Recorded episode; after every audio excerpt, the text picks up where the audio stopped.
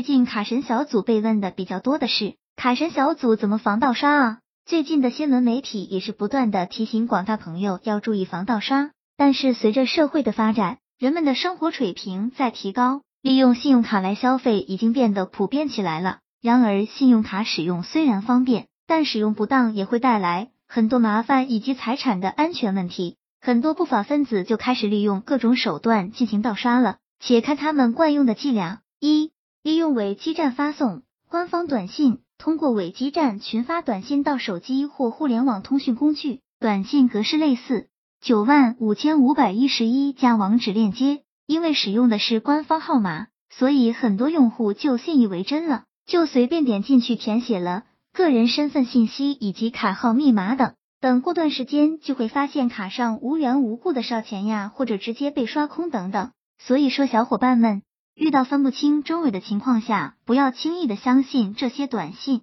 最好打官方电话确认一下，以防万一。二、利用病毒软件复制手机个人信息，平时用手机上网时都会无缘无故跳出一些 APP 安装程序，安装程序后木马病毒就会自动下载到手机上，然后这个木马就会窃取你手机上的个人信息、电话号码、网络银行账户密码等三。利用 POS 机刷卡盗取卡片信息，今年的三幺五晚会也有曝光过，在社区里出售比市场价低好几倍的商品，要求用户只能刷卡。不法分子在刷卡机器上安装了盗码器，只要轻轻一刷，你的卡片信息、密码、账号都会被复制的。温馨提示：消费时提高警惕，不要相信天上掉馅饼的事。刷卡时保留小票证据，开通银行短信服务，及时掌握用卡情况。四、利用信用卡的 CVV 二码实现盗刷，一般人不会注意信用卡背面有一个 CVV 二码的，